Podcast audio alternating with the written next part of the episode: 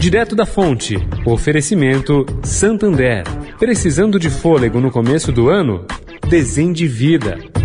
Precisando de fôlego para pagar as contas do começo do ano? Desendivida Santander. Crédito especial para IPTU, IPVA e aluguel. Mas é a parcela do financiamento que tá pegando? Desendivida Santander. Até 60 dias de carência para financiamento de imóveis e automóveis. Ah, mas você só pode resolver no sábado? Desendivida Santander. Sábado, 22 de janeiro, 3 mil agências abertas esperando você. Saiba mais em santander.com.br barra. Direto da Fonte, com Sônia Rassi.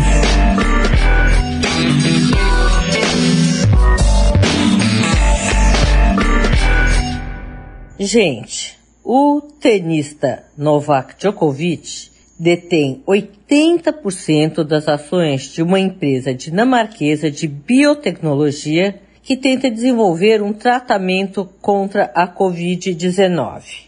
Ela se chama Quant BioRest. Bom, os três países em que a empresa trabalha são Dinamarca, Eslovênia e Austrália. Austrália, da onde Djokovic foi deportado no último domingo. Ultimamente, o nome do tenista tem sido relacionado muito mais à Covid do que ao tênis. Ele tentou jogar o Australian Open mesmo sem estar vacinado e acabou detido, com visto negado e obrigado a deixar o país após disputa na justiça.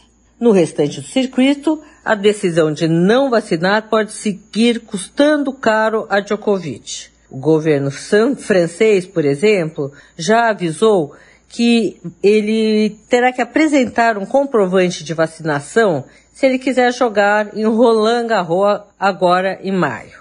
Bom, não foi à toa que essa notícia que ele é dono de uma empresa que tenta desenvolver um tratamento contra a Covid-19 veio à tona. Sônia Raci, direto da fonte para a Rádio Eldorado.